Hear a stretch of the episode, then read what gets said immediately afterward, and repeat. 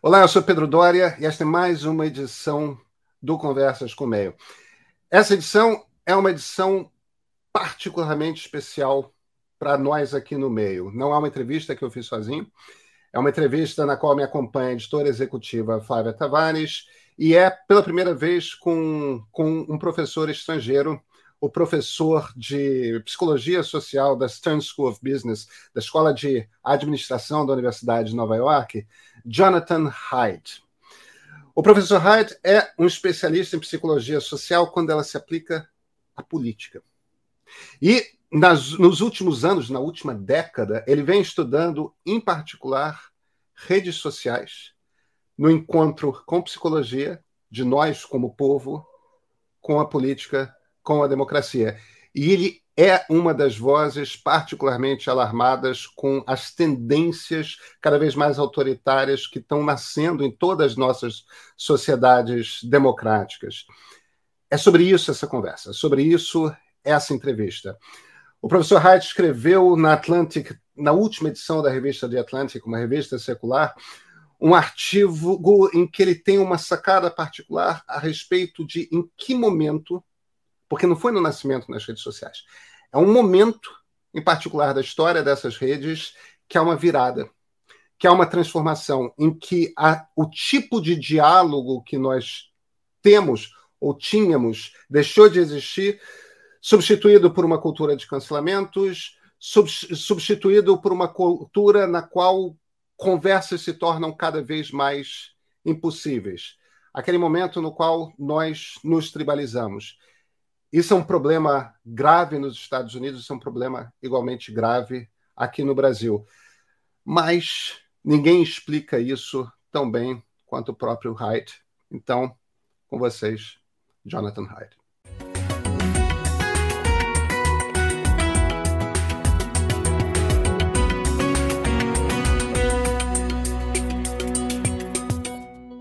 Professor Hayes, so thank you so much for accepting our invitation for this talk. My pleasure, Pedro. It's a pleasure to be talking with you and your audience. Professor, you do mention in The Righteous Mind uh, that you've been to Brazil. You have done research here. How was that experience? Um, that was wonderful. So, I was a graduate student at the University of Pennsylvania. I started in 1987, and then I had I designed a cross-cultural experiment. I thought this was the, the great experiment that needs to be done to determine whether children are are making using reasoning to address their moral judgments or whether they make sort of gut emotional judgments. And I wanted to do it in a non-American, non-English speaking country, and I speak pretty good Spanish. Uh, so I went to a, a, conference in Buenos Aires in uh, 1989, the Sociedad Interamericana de Psicología, and I thought I would find somebody in one of the Spanish speaking countries um, to do an empirical study with. But what I discovered is that psychology in all of the Spanish speaking countries was like Marxist, anti colonialist, theoretical. It wasn't what I recognized as psychology, it wasn't a science. The only exception was Brazil. Brazil, you have these federal universities, and, I, and there was a, um, uh, Angela Biaggio was a major researcher at uh, in Porto Alegre.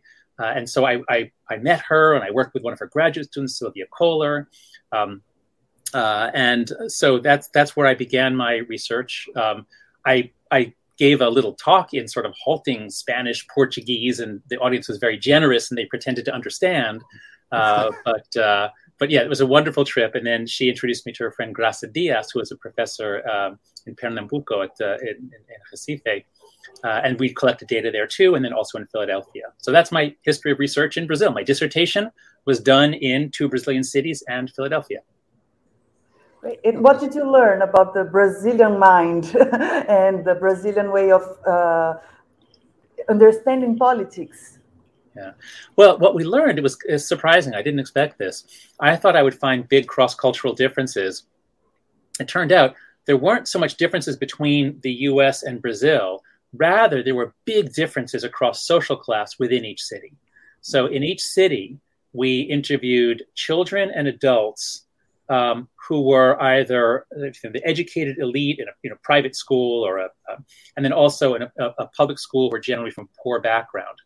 And what we found was that sort of the American style of judging based on based on consequences, utilitarianism, people have individual rights. Who am I to tell you what to do? That sort of, you know, what you might call liberal style uh, was uh, universal among all three of the college educated groups. There was very little difference um, in each city. But in each city, um, between the, the working class or lower class uh, uh populations were very different. So I use stories like a family, uh, a family's dog was killed by a car in front of their house. They heard that dog meat was delicious, so they cut up the dog's body and they cooked it and ate it for dinner. What do you think about this? Was that wrong for them to do that?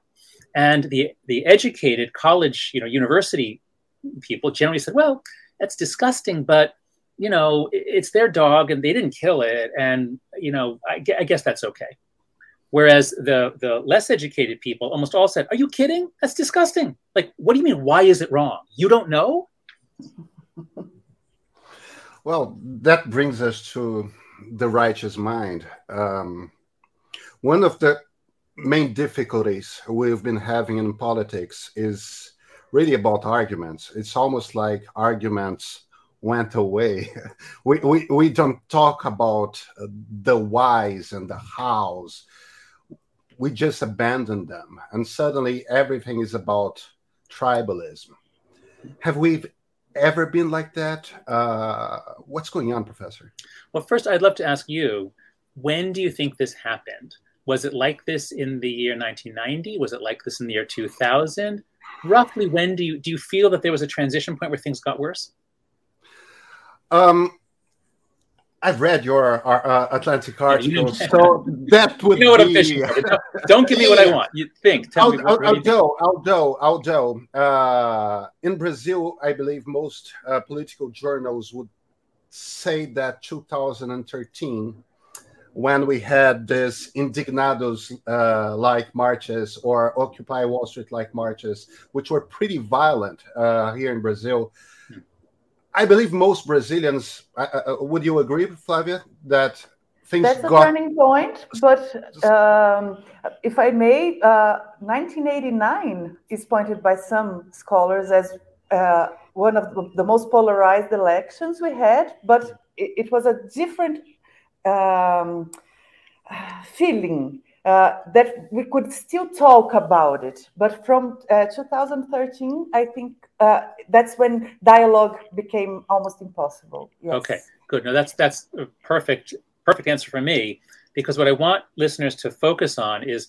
not politics at the high level you know, each of our countries have had periods of incredible conflict between parties, and there's been violence. We had a lot of violence in 1968.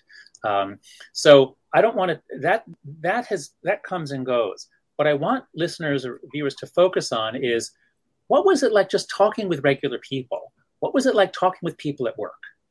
And that I argue in my recent article in the Atlantic.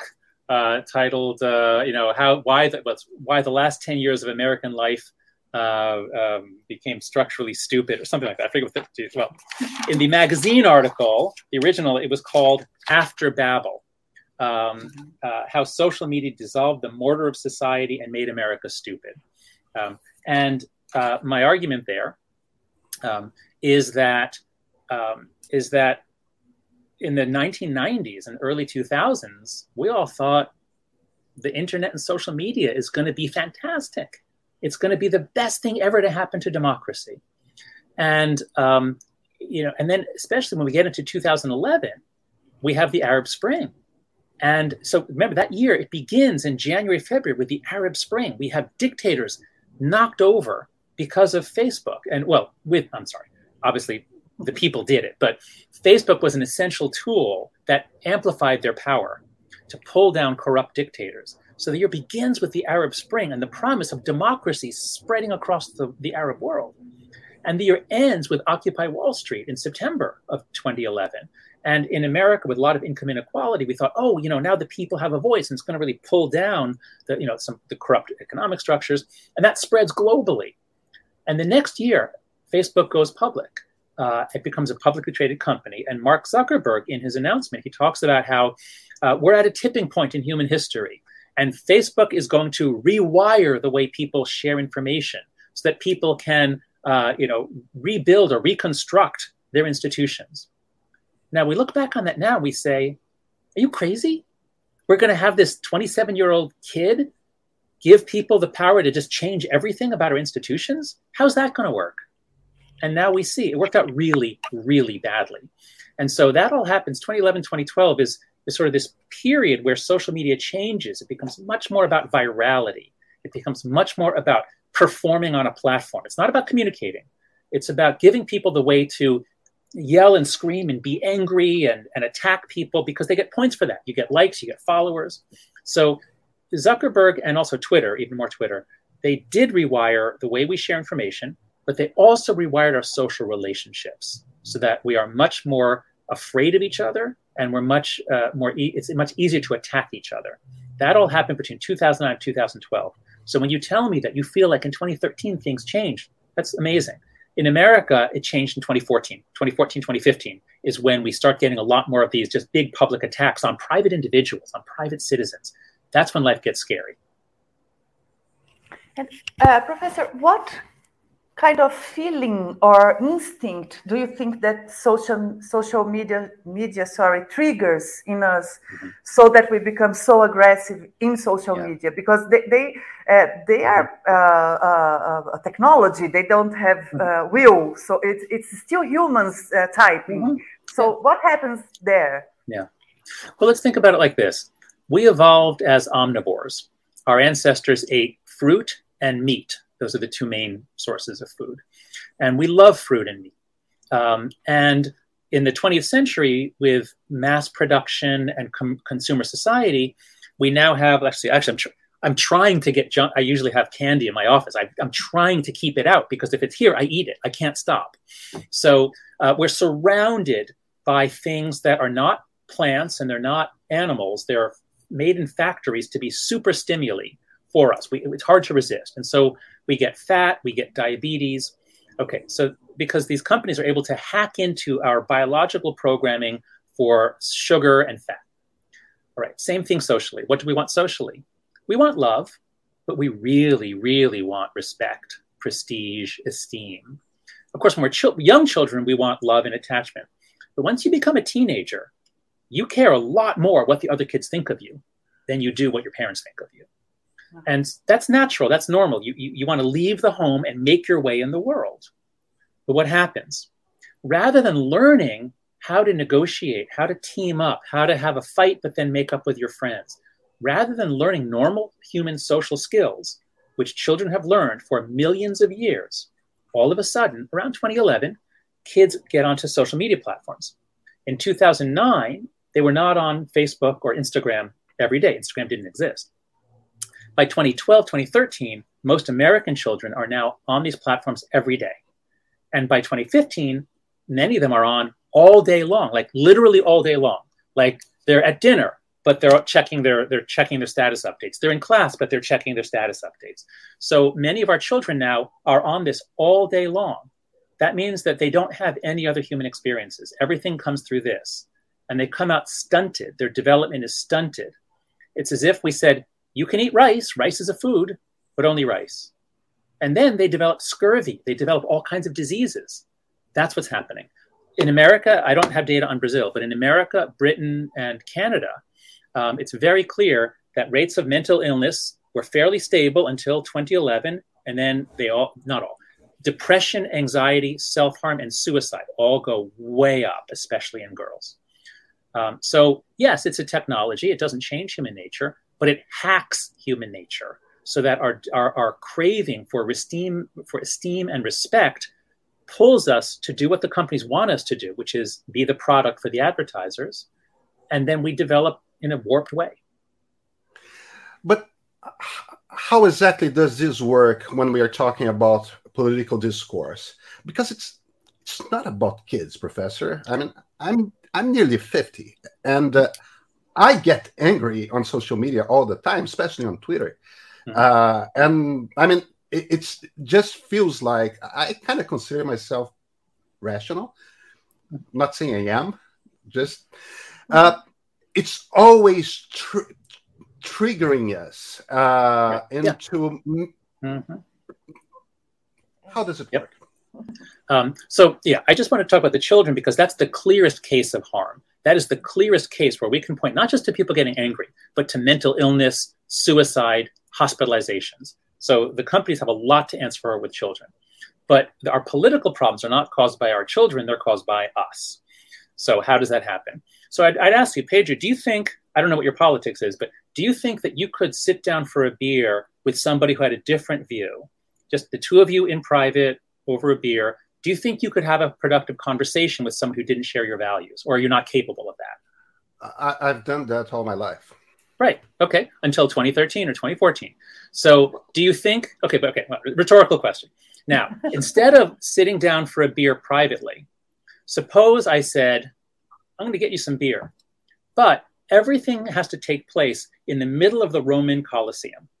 So, you know, we the Roman Colosseum it's got gigantic stands and it's full of drunk people and the people want to see blood. That's what they're there for. It's exciting. It's so exciting. They want to see people torn apart by lions. They want to see people you know sticking a dagger into someone's neck.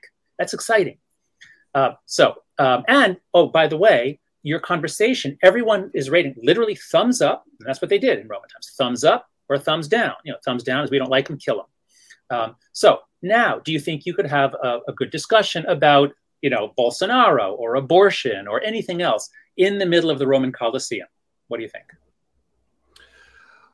Well, let me reverse the question. I mean, we are both political journalists, so it's kind of our job to talk to people from uh, all creeds. But the thing is, we've been having public political debates for a long time. Uh, it, it used to work. Mm-hmm. and it, it okay. wasn't public, yeah. right? Uh, yeah. It stopped working. Right, that's right. Something okay. did change. Okay, so so here's so here's another question for you. Do you think that every discussion should be open to everyone? Everyone should be able to participate in every discussion and anonymously. What do you think? Does that sound like a good idea? No, of course not. It's a terrible idea. Um, the older way was not everybody gets to talk all the time. Um, if you're a journalist, maybe you talk with another journalist on a TV show and there's an editor and they selected you and your partner to have a good discussion. So it used to work. We had a lot of shows like that in the United States. We used to have presidential debates. Uh, you know, I remember this time long ago, you know, uh, I mean, where we would have one candidate and the other candidate, they'd be on stage and they would debate. They wouldn't debate very much, but they would kind of. The last time we tried that um, between Biden and Trump was a disaster. It was horrible. Now, it wasn't equal. It was Donald Trump's fault. He's he's a narcissist, and and uh, um, but public discourse, just our our styles of talking, they do need some sort of what's the word norms, boundaries. It's a democratic vision to say let's have no walls. Everyone can participate in everything. Oh, and anonymously. But that's crazy. That turns out to not work. So, yes, it used to be possible for people to talk across party lines because there weren't a thousand people shooting little darts at you. But now there are. And uh, does that speak to the, the idea that you have uh, talked about before about speak up the speak up culture versus the mm-hmm. call out culture yes. that social media uh, promotes so uh, you go on public you speak your mind and you are uh, probably going to get a lot of thumbs down mm-hmm. from your right. own kind, especially. Yeah. How does it play out? That's right. Um, so now here, let's move the conversation from just people talking in public. Let's move it inside institutions. That's where it becomes really important. So I teach in a university. I'm at New York University, uh, and I my most of my career was at the University of Virginia. Universities are walled gardens. That is, there are professors who are professors at the university. There are students who are enrolled at the university. We have classes, we have seminars. There's a wall around it. There are norms within this. And what we do is we, we debate, we dispute. I'm supposed to be provocative. As a teacher, as a professor, part of my job was I would say things, I would try to teach students psychology in ways that would surprise them and sometimes shock them and sometimes frighten them. And I would always try to make it work out but I tried to use emotions. I can't do that anymore because there are no more walls.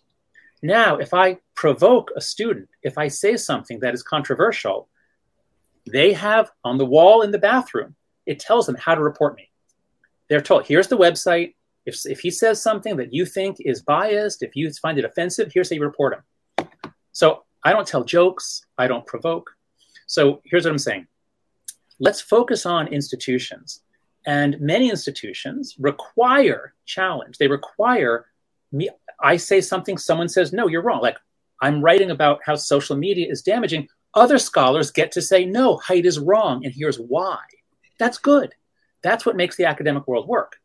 But if I say social media is bad for democracy, and 20 people say Haidt's a racist, wait, what?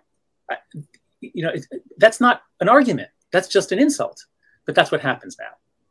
So, um, so you need speak up culture. You need people to be able to object and and persuade. But in the age of social media, there's much less of that. There's much more attack and insult and try to shame the person publicly. Okay, universities, the way we understand them now, are a product of the Enlightenment. Uh, they are a product of science and the way science works. I mean, there's a method. You ask questions, you search for proof, uh, you do experiments, you bring your data, you try conv- convincing other scientists. If enough of them agree with you that the data shows that, and others, well, you, you know the drill. Mm-hmm. Liberal democracy is also a product of the same way of thinking, of the yes. same period of the Enlightenment, and it it does depend upon being able to have honest conversations and to stick to the arguments and to start from one single worldview. I mean, the basic facts. Has, no, we don't need. We, we, don't. We don't need a single worldview. Well, yeah. uh, uh the single worldview is perhaps not the right expression, but we should be able to agree on a certain collection of facts. Perhaps, Yes, I, I think. Nope. Um, well, uh, so I'm a social psychologist. I don't focus on information and reason. I focus okay. on social relationships and interaction. So um, the, the the our epistemic institutions, so epistemic like epistemology, like the the institutions that generate knowledge. Mm-hmm. Um, so universities, the legal system, the courts, they try to find truth and apply law. Um, journalism, is about finding truth from a complex web of, of, of, of claims. So all of us are engaged in this game of finding truth. And the great discovery of the Enlightenment was that we're all flawed, we're all biased. But if you put us together in the right way, our biases cancel out. I'm I have confirmation bias. I'm only going to look for evidence that I'm right. But if you put me in with someone on the other side politically, they want to find evidence that I'm wrong. And what happened to us in universities in the United States is while the universities always leaned left, since the 1920s at least, they always leaned left. That's okay, because there were some other people. There were some people on the right. But gradually, between 1995 and 2010, they leaned further left. The, the, the few conservatives began to fade away or be pushed out. We became much more homogeneous. And then social media came in, which made us able to not just intimidate the conservatives, but the moderate progressives. So it's not. Um, I've done a lot of. I run an organization called Heterodox Academy, and if you have any professors listening to this, I, I hope you'll check out heterodoxacademy.org and consider joining. It's free. We argue that we need viewpoint diversity in universities. We can't do our job unless we have people taking different positions. Um, universities and other institutions are mechanisms for turn for taking difference and turning it into knowledge. Uh, I'm taking this claim from Jonathan Rauch, a brilliant policy person who wrote a book called The Constitution of Knowledge last year. Brilliant book. Um, so we need to we need to safeguard our epistemic and democratic institutions. Those are what is what are failing now. The, the point I was trying to make, Professor, uh, and thank you for the observation. But the point was, you described it as if we get to talk with a certain method, our biases will somehow cancel out. Mm-hmm. Because in the end, we are trying to have an honest conversation. That's the deal we have here. And democracy depends on that. If one or more sides of the political debate break this deal, is democracy possible? Mm-hmm. Yes. So I think that um, we, what we have to have is some shared agreement on some ground rules. And the most important rule is persuasion not intimidation. And as long as we agree that the basic structure here is I say something and you say something in response, it's not I say something and you punch me in the face, or it's not I say something and you go out and try to destroy my, me and my family. Um, so if we agree on the ground rules, we can start with very little in, sh- in the way of shared facts. I'm I'm a Jewish atheist. I don't believe in God. I'm a very secular person, but I really enjoy talking with devout Christians if they're open in this way, which most of them are. So we don't need to agree on a lot of facts, but we do need to agree on the game that we're playing together. And if that game breaks down, then democracy breaks down. Because let's remember, democracy is not a stable form of government. Um, the ancient Greeks wrote about it, uh, Plato and Aristotle wrote about it um, as uh, a, a, an unstable form of government because it means rule by the people do you really want the mass of people in the street to be making policy? That's a really bad idea because you know what happens, Plato said? A demagogue comes along, someone who can excite them, someone who speaks well, and the people follow him. So the founding fathers of the United States knew that democracy is unstable. They didn't want that. They gave us a republic with democratic features. The essential feature is that the people get to kick you out if they don't like you. You don't want the people making the laws, but you, the people must be able to kick out the government if they don't like what it's doing. And uh, to the extent that the people do have to, we do have to address complicated issues. We do have to have some, the, the government, the legislators need to know what is public sentiment. And if we can't talk to each other and we start using force and intimidation and even violence, then yes, we cannot have a democratic republic and also institutions, right? And uh, and institutions made by people. Uh, you you have expressed your fear of the U.S. becoming a Latin American democracy in the sense that of a democracy that tries to function without strong institutions. And um, I, I, want to, based on what, what you know of Brazil and what's going on here and what happened in the U.S. in the last few years. Uh, can you elaborate on that? Yes. So actually, so here, so you're right. I, in several of my interviews, I have said that. I have said I don't predict civil war. I mean, there are some theorists who think that we will have a civil war in the United States, and that is possible. Um, but I, I've said I think the more likely outcome is that we'll become, you know, like Argentina or Chile or any of these other countries that have had periods of democracy and authoritarian rule, where the military comes out. You also have left wing or right wing terrorists and bombings and kidnappings and assassinations.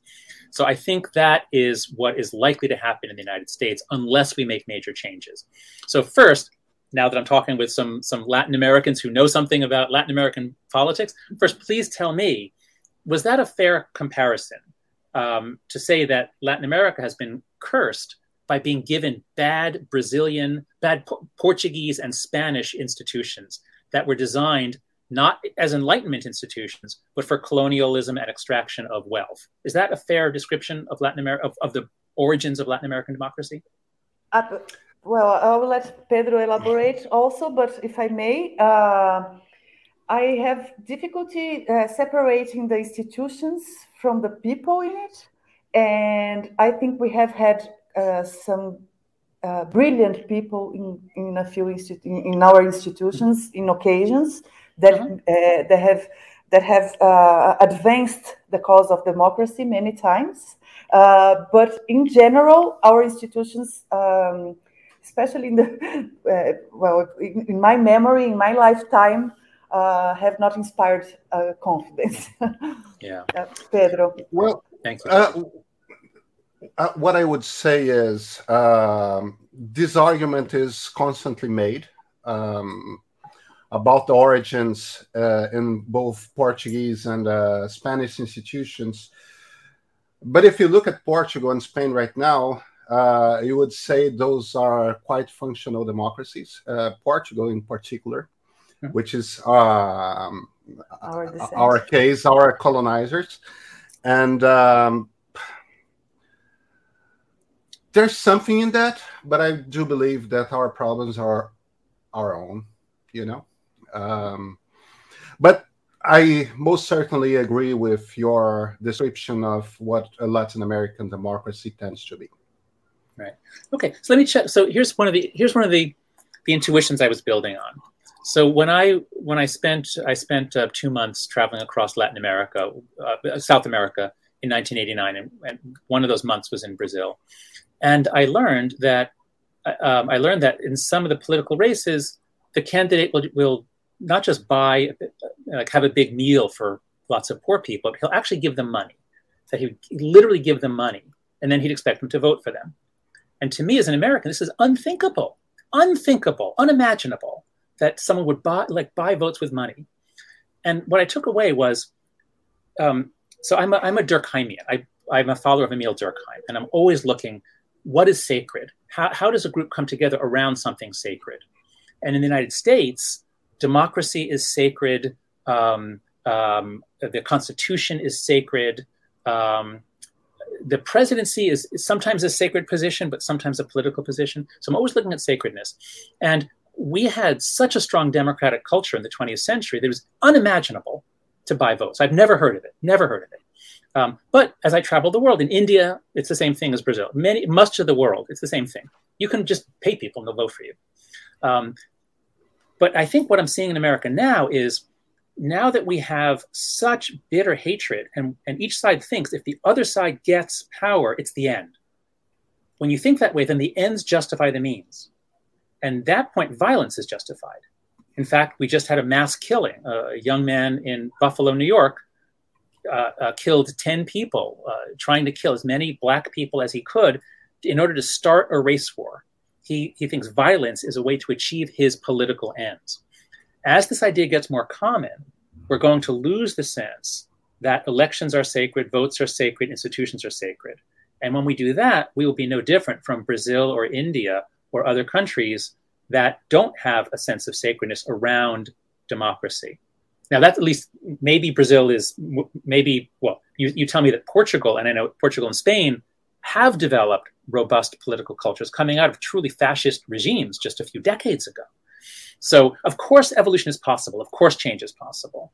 Um, but I just want to make the point that um, that there are political cultures, and those descended from Great Britain with Enlightenment institutions have a head start. It's easier, put it that way. Yeah, I'm, I would not disagree um, with that. And coming back to social media and democracy, when we talk about them uh, together, how much blame is there to be assigned to social media for or lost inability to debate? So, if we're talking about polarization in general, then I think social media doesn't get most of the blame. It's made things worse. Um, um, in fact, my Atlantic article, Facebook wrote a response. They wrote a short response saying, I'm wrong because actually polarization was happening before Facebook. That's true. Um, and they say I'm wrong because cable television and, and newspapers actually promote a lot of conspiracy, well, of fake news and polarization. That's true. Um, in my response, which I'm writing right now, in my response, I'm going to point out that yes, if we just look at how much you hate the other side, then there are many contributing factors. And social media bears a lot of the blame, but it may not be the majority. I don't know the quantity. However, in the 2010s, there's something new, which is that we're afraid of each other. Cable TV and newspapers did not make professors afraid of their students. Now we're afraid of our students. Students are now afraid of each other because anyone can destroy anyone at any time anonymously this is new. And newspapers didn't do this, television didn't do this. This is social media. Mark Zuckerberg has often said, How could it be wrong to give more people more voice? In the abstract, that sounds like an admirable project. But if you change it, and you say, how could it be wrong to pass out a billion dart guns and an unlimited number of darts and to encourage people to shoot darts at each other? How could that be wrong? Well, I think it is wrong. Where is the problem? Uh, how do we solve that? I mean, uh, free speech is still part of the creed around democracy, right? Is mm-hmm. the problem in speech? Reach? Yeah. So my policy is to never engage in a discussion about free speech in the abstract. Uh, my okay. policy is to say, I am very glad that I live in a country in which the government is prohibited from punishing me for what I say.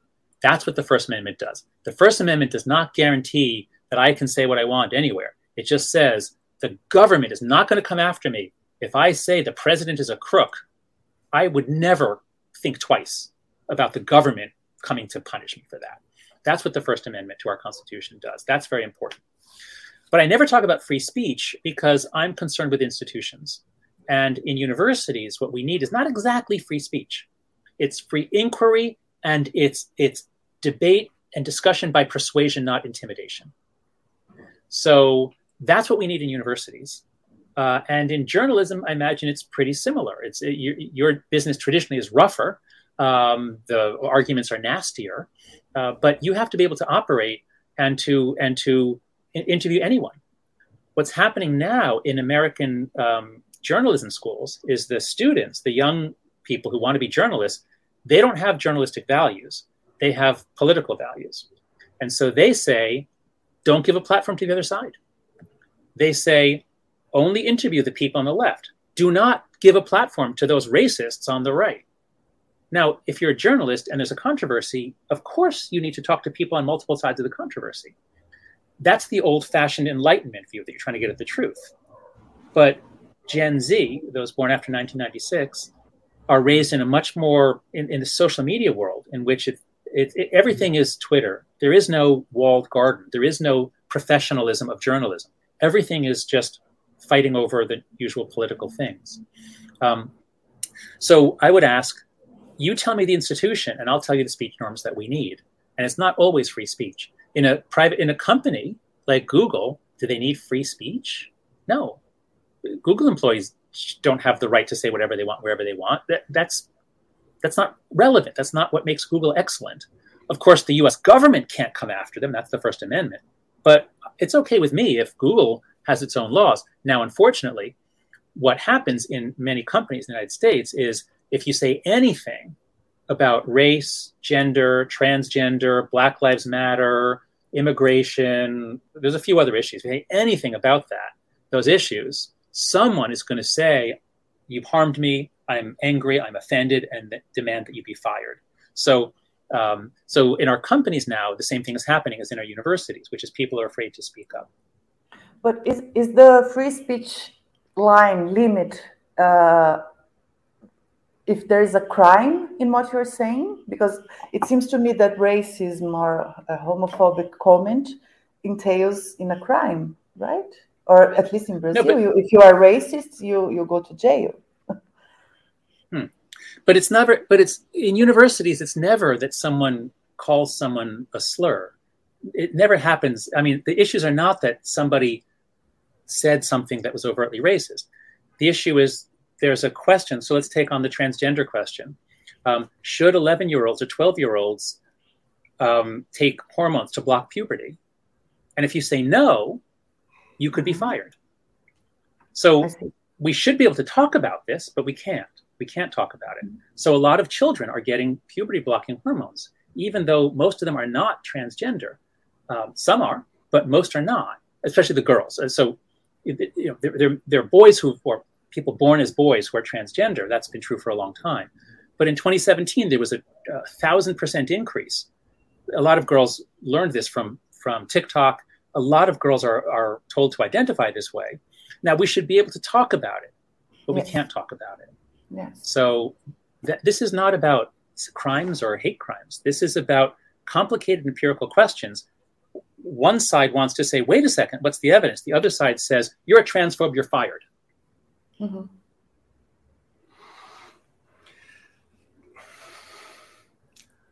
Where's the solution?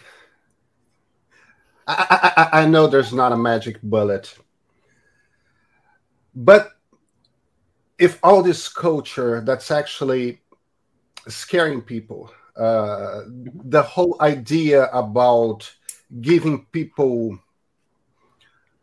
guns full of darts that they can start shooting at each other. Mm-hmm. Well, I'm guessing that's about regulating social media. Um, where would you point to? What are the things that yeah. should change so that? Hmm. Okay. Yep. So my my policy is I never talk about content moderation because that's all anyone wants to talk about, and it's not very important. Um, the problem is not that some people say provocative things or outrageous things or false things. That's not the problem. That's always been there. The problem is that after 2009, someone can say the president is a cannibal, and that post will go to millions of people. That was not possible before 2009. The problem is not content being posted, the problem is posts being amplified. The problem is the architecture and the dynamics. That's what needs to change. So that's one set of issues to make things less viral. Um, right now, the incentive is the more outrageous you are, the further it goes. The more of an asshole you are, the further it goes. That's the current incentive structure. I think we need to change that. I think we need to make it so that the more constructive you are, the further it goes. And so here's, for example, here's one way to do it. I think the most important first step is we have to have user authentication. So right now, I can create 100 accounts and I can use them to harass people. I can lie. I can do anything. I can make death threats. And if I get shut down, I just make another 10 accounts. There's no verification. Um, children can go on to pornography sites. They're just asked, Are you 18? Yes, I am. This is horrible. So we have to have user authentication so that you so that not that you post under your real name, but that Facebook or Twitter would then send you out to another a third party, a nonprofit perhaps or a private company, just to verify: Are you a human being? Are you old enough to use the platform? Are you in a particular country?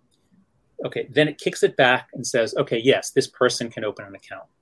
But you can only open one account because it's linked to some identifier, some something on blockchain, something. So you only get one account. Okay, now that would knock out all of the tro- all of the bots and many of the trolls. Some trolls use their real name, but that would knock out most of the bad behavior right there. Next step. What if what if everybody's everybody every user um, uh, was rated on a scale of one to five for aggression? So Facebook or Twitter could very easily with AI rate just they look at what you post, and um, if all you do is say you know fuck you you idiot with exclamation mark. If that's all you do, you're a five. You're an extremely aggressive um, person. And so, what if every time you open an account, your your filter is set to four, so that, that you will everybody who's four and below, which is ninety percent or ninety five percent of the users, that's your your world. And if you want to see the fives, go ahead, raise your raise your filter. You can see everybody now. But by default, it's a four. What this means is that the people who are fives Nobody's nobody's listening to them. So the incentives are don't be an asshole. And a lot of people, like me, would lower their filter from a four to a three. I'd put mine at three. And what that means is I don't see them, they don't see me. So I have a public square only of people who are not assholes. That would put a lot of pressure on people to not be assholes. And if we did that, then I think social media might actually be good for democracy. Right now, it's destroying. I mean, we are not, the United States is in on a very, very dangerous path. And I think uh, there's a high risk of, of catastrophic collapse. But if we could change the incentives on social media, I think it could actually be helpful. And, uh, if I may, one last question. Uh, you have uh, talked about teaching psychology for democracy for children mm-hmm. also yeah. Uh, outside of social media. What would that class look like? yeah. Well, so I now, I used to talk about that because I thought it's very important. You know, we spend so much time teaching our children math you know, algebra, trigonometry, calculus. These are things they will never use. And I think what they really need is more education in quantitative areas in economics uh, and statistics, uh, and then also in democracy, in citizenship. They should learn about what is liberalism, what is conservatism. They should learn the political history to be a, a good citizen. Because right now, you're mostly raised to just you know hate the other side. My children go to New York City public schools. You know, they learn that Republicans are bad. Um, uh, you know, it's not an official lesson, but the teachers say things that make it clear one side is right, the other side is wrong. Um, and I think that should change. But I now believe that when you try to teach kids content, it's very hard and very little stays. Education for democracy basically would just be play. Let them play. That's how kids learn democracy. And children in the United States used to play a lot.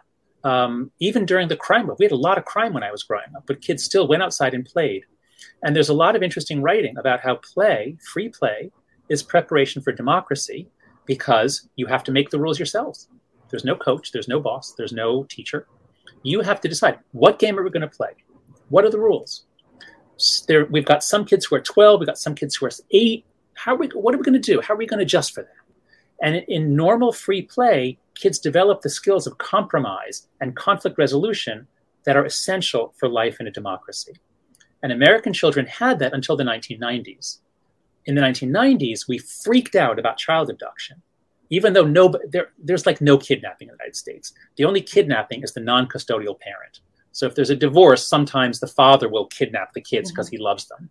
But the, we don't have stranger kidnappings in the United States. But we freaked out about it because, okay, it does happen like 10 times a year, or maybe 50 times a year. There, it happens, but it's almost unheard of. But we freaked out and we said, You can't go outside, you'll be kidnapped. This was insane. We kept them inside. We always watch them, even when they're 12 years old. At 12 years old, we don't let our kids outside to play. We're afraid. And so they never learn how to cooperate. They don't learn how to resolve conflict because there's always an adult around in case of a conflict. So this is what we need to do. Um, if I could wave my magic wand, I would do two things. One, authenticity, uh, identity authentication for everybody, and two, let kids out to play a lot starting at age seven or eight, no supervision. And Professor, if I could ask you one last question of okay. mine, uh, and that's more of a general one, um, because that tends to be uh, something many of our commentators uh, talk about. Um, right and left is it normal that in any given society uh, half of the people will tend to the left and half of the people will tend to the right and mm-hmm. that's kind of um, mm-hmm. Is that how it works is it psychological or yes. are we born this way do we learn yeah so the the um, there's a huge amount of research as you know on the origins of, of political orientation and there's a huge amount of research showing that it's heritable as heritable as most things. So if you have two children, identical twins, separated at birth, one is raised in a conservative family, one is raised in a progressive or left leaning family. Um, when you look at their political attitudes at the age of 12, they're going to look sort of like their parents because that's all they know. But once they get out of the house, they go to university, they go get a job, they're, if, if their genes make them high on openness to experience and they want to explore everything, they're going to gravitate towards left leaning parties, both of them. Whereas if their genes make them more conscientious, not so high on openness to experience, they value stability, tradition, order, predictability, responsibility, they're going to gravitate towards right leaning parties.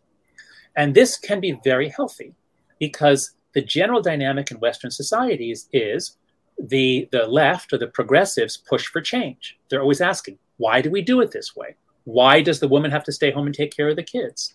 um, you know, why do we have inheritance in this way? You, so you have one party that's always asking, why don't we change this? Why don't we change this? And you have another party saying, wait, not so fast, not so fast. Our ancestors were not idiots. Um, I heard one, a conservative prime minister of Australia said something like, a conservative is a man who does not automatically think that his grandfather was an idiot. And so you have some people who say, let's not tear everything down. We don't understand things. These are complicated let we, we have an inheritance. Let's preserve it. Well, you know, we'll modify it, but let's preserve it. That's Edmund Burke. Uh, and I think the French Revolution and the Russian Revolution and the Chinese Cultural Revolution show us what happens when the progressive side has no brake. And it's not, these are not liberals, these are radical egalitarians. So you might call it the far left. The far left is not liberal. And interestingly, the far right is not conservative. At least in the United States, the far right is radical authoritarian. So we have the two wings now who both want to burn everything down. They both want to destroy. They don't want to build. And this is the problem with American politics. When you have a center, a center left, which is what the Democratic Party still is, and a center right, which is what the Republican Party used to be, then you have the give and take of healthy politics. But in the United States, what happened was the Democrats are center left. The Republican Party moved more to the right in the 1990s. They became more radical, influenced by Fox News and the media environment. They become more radical. The Democrats don't. But the cultural left, not in the Democratic Party, but the cultural left in universities, um, in, in companies, are illiberal. This is what cancel culture is. This is what speech policing is. This is where if you say one word that they don't like, they will get you fired. We're afraid of them. So we have these two illiberal wings. Um, so far, the far right has been more violent, but we're in, we are seeing some violence on the left as well. This is my fear that we, we've lost the healthy left right tendency and we're going to increasingly be ruled by the extremes. And that's what I was saying in my Atlantic article that social media did not give everyone a voice. It gave a, a lot of power, it gave a big megaphone to the far right, the far left, to trolls or assholes, uh, and to Russian intelligence agents who have been really, you know, since 2013, they've been very active in making us hate each other. Those four groups are super empowered. If those four groups stay super empowered, American democracy will fail catastrophically. Professor Jonathan Haidt, thank you so much for this interview. Muito prazer. Muito obrigada. Thank you. Thank you.